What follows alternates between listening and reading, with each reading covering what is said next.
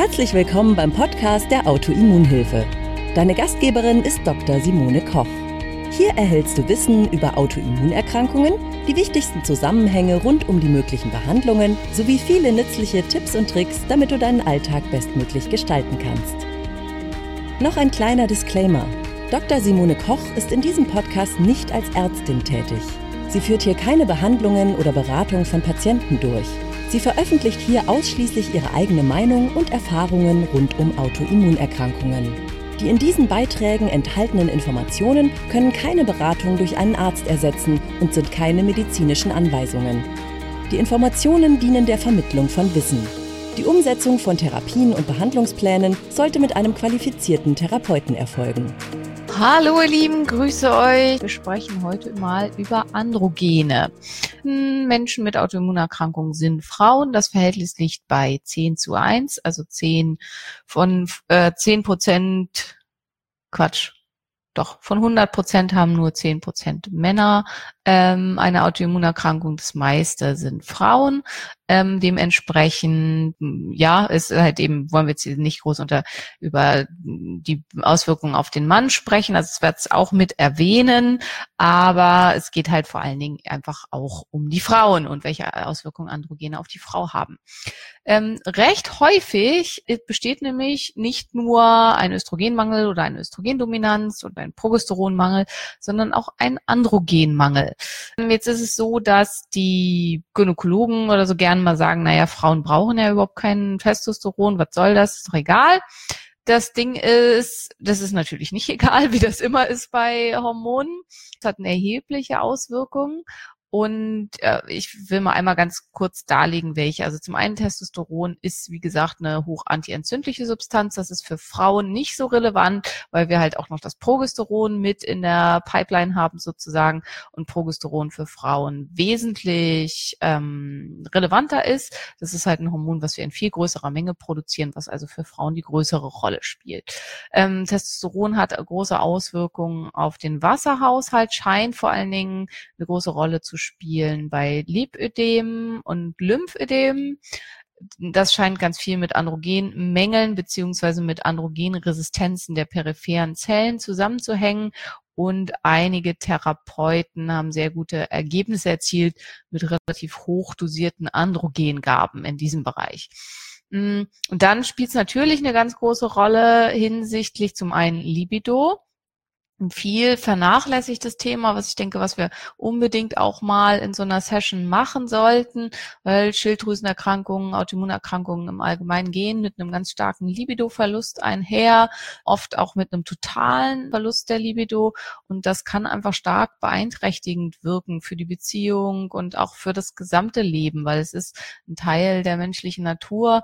Und zumindest wenn man sich nicht als asexuell sieht, sondern vorher eben da alles in Anführungsstrichen für einen selber normal war, ist es stark beeinträchtigend, wenn das plötzlich nicht mehr so ist. Wenn jemand schon immer asexuell war und damit nichts am Hut hat, dann finde ich, ist es ähm, okay, wenn das eben so ist. Also dann kann das für denjenigen völlig in Ordnung sein, aber für jemanden, für den das eben nie so war und plötzlich jetzt sich ganz stark geändert hat, kann das durchaus eine starke Einschränkung der Lebensqualität sein und eben vor allen Dingen auch in der Beziehung was, was groß problematisch ist. Und hier spielt der Androgenmangel tatsächlich eine riesengroße Rolle. Ja, und als weitere Geschichte ist Affektstabilität und Durchsetzungsvermögen. Und auch da spielen die Androgene eine ganz, ganz große Rolle. Tendenziell sind Frauen, die in Führungspositionen sind, Frauen, die sich stärker durchsetzen können, sind statistisch gesehen die mit dem höchsten Androgenspiegel. Das ist tatsächlich so. Das ist jetzt auch überhaupt nicht irgendwie diskriminierend gegenüber Frauen, die keinen hohen Testosteronspiegel haben, sondern hohe Testosteronspiegel beeinflussen ganz, ganz stark das Verhalten. Und es ist zum einen jemand, der ähm, schon immer einen hohen Testosteronspiegel gewöhnt war, wenn der plötzlich wegfällt. Das war bei mir ganz doll der Fall. Ich bin jemand, mein Testosteronspiegel bewegt sich immer am allerobersten Rand von normal. Und in meiner ganz schlechten Phase hatte ich plötzlich quasi gar nichts mehr. Und das ist was, was auch ganz stark beeinträchtigend ist, weil das ist nicht das, was man gewöhnt ist. Also man ist sich selbst als Kämpfernatur gewöhnt und als jemand mit Biss und plötzlich ist das irgendwie alles weg und man könnte bei jeder Gelegenheit in Tränen ausbrechen und anfangen zu heulen. Und wenn das eigentlich nicht die Persönlichkeit ist, die man hat, dann ist das ganz, ganz stark beeinträchtigend und vielleicht, das kann ich jetzt nicht so beurteilen, ist es auch stark beeinträchtigend, wenn das schon immer so war und man damit zu tun hat, dass man eben einfach äh, etwas affektlabil ist und Schwierigkeiten hat, ja, sich durchzusetzen und so weiter. Und das ist was, wo wirklich auch unmittelbar Frauen berichten, wenn man da Veränderungen durchführt, dass es ihnen damit besser geht. Also, dass sie sagen, nach Beginn der Therapie, ich bin jetzt durchsetzungsfähiger, ich fange nicht mehr so oft so schnell an zu weinen, ich habe weniger Angst, ich kann kommen in Situationen, die zum Teil vielleicht auch beängstigend sind, einfach besser zurecht.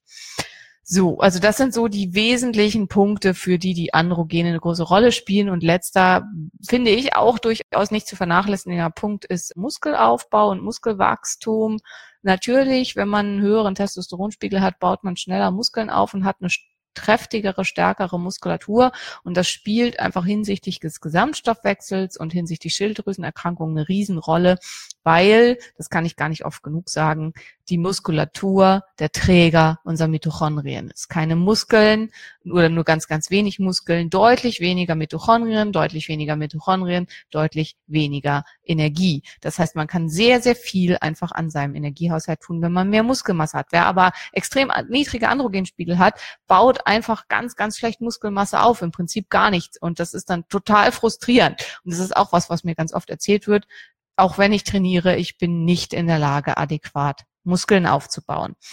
Was kann ich dagegen tun? Das ist jetzt ja, achso, erstmal, was ist die Ursache? Wodurch kommt das zustande? Es ist halt wieder diese Hormonkaskade und hier spielt in ganz, also zum einen ist es halt wieder das Hypophysäre, was wir schon beim Östrogenmangel besprochen haben, was eine Rolle spielen kann. Es kann halt sein, dass die Stimulation von der Hypophyse, wenn LH, FSH da nicht läuft, dann wird auch kein Testosteron ausgeschüttet. Testosteron wird schon bei der Frau zu einem relativ hohen Prozentsatz auch vom Ovar mit ausgeschüttet, was halt dann über LH und FSH ähm, angestoßen wird.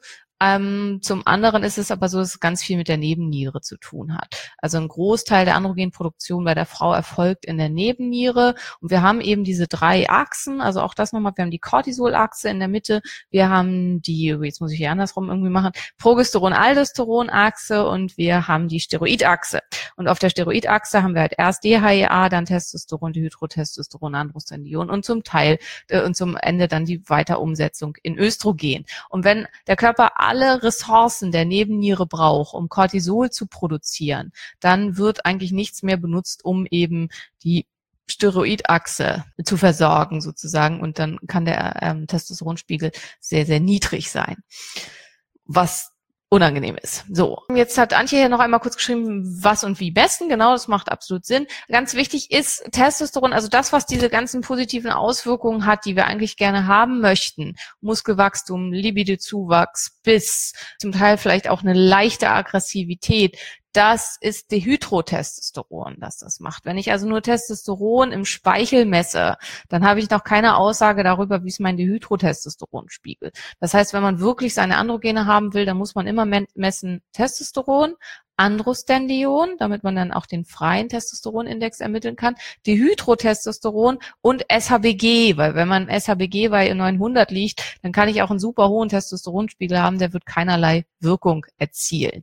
Das Messen im Blut, wann ist relativ egal, weil wie gesagt, die Hauptproduktion in den Nebennieren stattfindet. Nicht messen sollte man um den Eisprung rum. Am Eisprung rum ist natürlicherweise der Testosteronspiegel am höchsten, um die Bereitschaft zur Paarung zu erhöhen. Und das kann die Werte dann falsch positiv beeinflussen.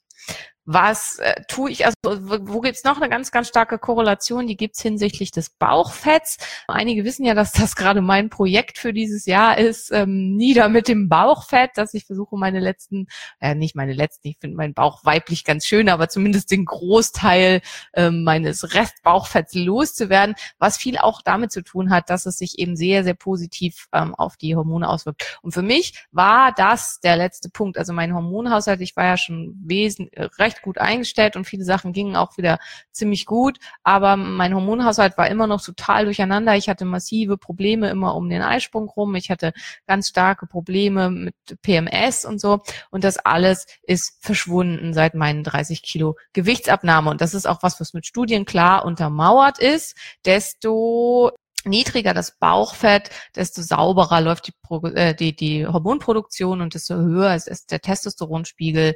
Das hat viel mit dem Masterhormon Leptin zu tun, was da entsprechend mit darauf einwirkt. Ähm, ein Testosteronmangel geht übrigens konsekutiv durch bestimmte Rückkopplungsmechanismen ganz oft auch mit einem Serotoninmangel einher, was dann wieder zusätzlich Antriebsschwäche und Depression und ja, vielleicht so melancholische Zustände verschärft und dazu führt, dass man, dass man dann wieder Heißhunger auf alles Mögliche hat und man dann wieder in so einer Teufelsspirale drin ist. Also welche Substanzen können wir gut nehmen? Ich muss mich nämlich so ein bisschen beschleunigen heute mit der Zeit, weil ich den Jonas abholen muss. Also welche, ich habe jetzt so die ausgesucht, es gibt eine ganz große Reihe natürlicher Androgen. Also zum ersten finde ich ganz, ganz wichtig, als Frau würde ich nur im äußersten Notfall wenn ich irgendwie selber gar nichts produziere und auch nur unter sehr strenger Kontrolle eines darin geschulten Arztes tatsächlich Testosteron substituieren. Das kann super hilfreich und nützlich sein, aber da braucht ihr echt einen super guten Therapeuten. Also auf keinen Fall bestellt euch irgendwas im Internet und nehmt das einfach.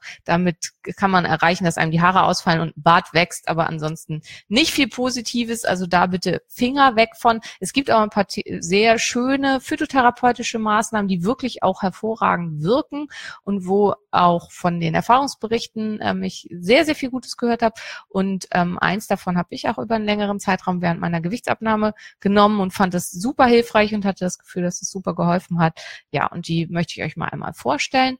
Das eine ist, das kennen ganz viele hinsichtlich der Nebenniere, es ist Ashwagandha. Ashwagandha ist ein Cortisol-Adaptogen, also was ähm, Cortisol harmonisiert und da schon sehr hilfreich ist und uns stressresistenter macht.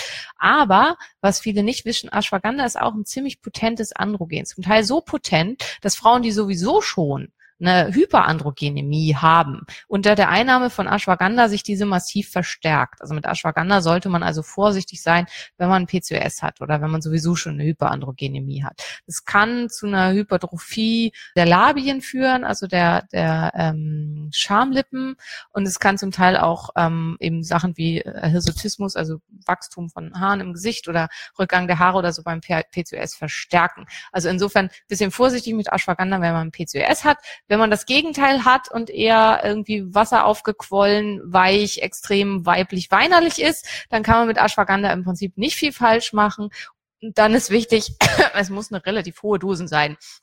Also alle Studien hinsichtlich der Androgenwirkung mit Ashwagandha wurden mit 1000 Milligramm gemacht. Das ist sehr viel. Ich empfehle normalerweise als Adaptogen zur Nacht ähm, so um die 500 Milligramm Ashwagandha. Ich habe es selber mal ausprobiert mit Ashwagandha in so hohen Dosen. Es ist für mich zu viel. Ich empfinde das als unangenehm. Also ich empfinde mich dann übermäßig aggressiv und empfinde das als nicht gut. Aber ich habe, wie gesagt, auch einen sehr hohen Testosteronspiegel. Also ich habe das nicht zu Zeiten ausprobiert, wo der zu niedrig war, sondern zu Zeiten, wo der schon sehr gut war und empfinde diese hohen Dosen als, von Ashwagandha da als unangenehm. Weiß aber von Patientinnen, die das zum Teil in diesen Dosen ausprobiert haben, dass das sehr, sehr hilfreich sein kann. Also vor allen Dingen, wenn das Problem von der Nebenniere kommt, würde ich Ashwagandha bevorzugen. Es gibt äh, sagen, dass angeblich die Spartaner ihre Kinder in Milch ausgezogenen Ashwagandha gegeben haben, wenn die eben Krieger werden sollten, schon ab ganz frühem Alter.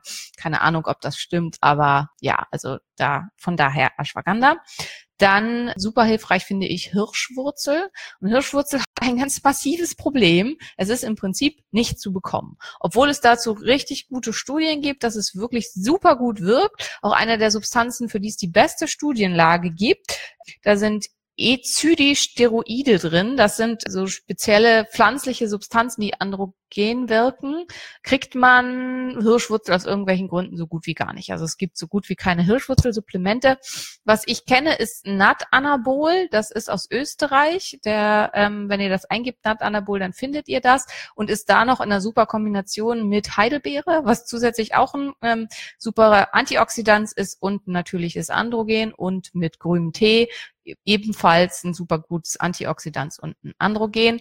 Da ist ein bisschen Titanoxid drin, lasst euch davon nicht abschrecken. Titanoxid wird vom menschlichen Körper nicht aufgenommen und ist komplett unproblematisch. Also insofern ähm, kann man das ruhig nehmen. Das ist das, was ich genommen habe während meiner Abnehmphase ähm, in den ersten drei Monaten und fand es super gut. Also ich hatte das Gefühl, dass es total viel gebracht habe und ich habe es auch von vielen Patientinnen gehört, die mit so Weinerlichkeit und ja einfach äh, Affektlabilität zu tun haben, dass sie das lieben und das sofort merken, wenn sie es absetzen und nicht mehr nehmen. Und man kann damit nichts falsch machen. Also es macht nichts Böses, es macht keine Gewöhnung. Ähm, man darf das auch relativ langfristig nehmen. Insofern ist das da eine gute Möglichkeit. Was man nicht langfristig nehmen sollte, ist das nächste extrem potente pflanzliche Androgen. Das sind Pinienpollen. Pinienpollen enthalten tatsächlich ein quasi fast bioidentisches Testosteronderivat, also eine Substanz, die dem Testosteron extrem ähnelt. Ähm, dadurch merkt man die Wirkung auch relativ unmittelbar nach wenigen Tagen. Wirkt es gar nicht, ist es nicht das Richtige. Also Pinienpollen wird oft irgendein Schrott verkauft. Also wenn man halt gar nichts davon merkt, dann ist es wahrscheinlich nicht wirksam. Wichtig ist für Frauen angegeben, also auch wenn ihr Pinienpollen kauft, dann kriegt ihr so eine Packung, da ist dann so ein so ein Tier drauf und kriegt man erstmal Schreck. Also keine Angst, ihr werdet nicht aussehen wie ein muskulöser Stier, wenn man Pinienpollen äh, nimmt. Und ihr solltet nicht die Dosis nehmen, die da drauf steht. Also Männer sollten 15 Milligramm am Tag nehmen, also dreimal fünf Milligramm. Bei Frauen würde ich erstmal mit dreimal ein Milligramm, das ist dann so ein Viertel Teelöffel ungefähr, erstmal anfangen und das dann tagsüber einrühren und gucken, wie es mir damit geht. Und Pinienpolten sollte man aufgrund des Gewöhnungseffekts immer nur so drei Wochen nehmen, dann pausieren und wenn es gut gewirkt hat und sich gut angefühlt hat, dann kann man nochmal eine Phase von so drei, vier Wochen machen, wo man es nimmt und wieder und wieder und wieder. Also wirklich böse ist es nicht, aber man sollte es nicht dauerhaft nehmen, weil dann ähm, wirkt es nicht mehr vernünftig. Ja, das war's zu den Androgenen. Einmal heute nicht so lang und ein bisschen kürzer und knackiger. Okay, ich sag Tschüss, ich muss den Jonas abholen, der ist wahrscheinlich schon ganz ungeduldig. Ich wünsche euch noch einen schönen Tag. Macht's gut, ihr Lieben. Bis dann. Tschüss. Danke, dass du bei der heutigen Episode dabei warst. Mehr Tipps von der Autoimmunhilfe findest du unter www.autoimmunhilfe.de. Wir sind auch auf Facebook, Instagram und YouTube aktiv. Den jeweiligen Link findest du in der Podcast-Beschreibung. Gefällt dir dieser Podcast? Dann freuen wir uns, wenn du auf iTunes eine Bewertung schreibst und den Podcast mit deinen Freunden teilst. Damit hilfst du uns, dass wir wiederum noch mehr Menschen da draußen erreichen und ihnen helfen können.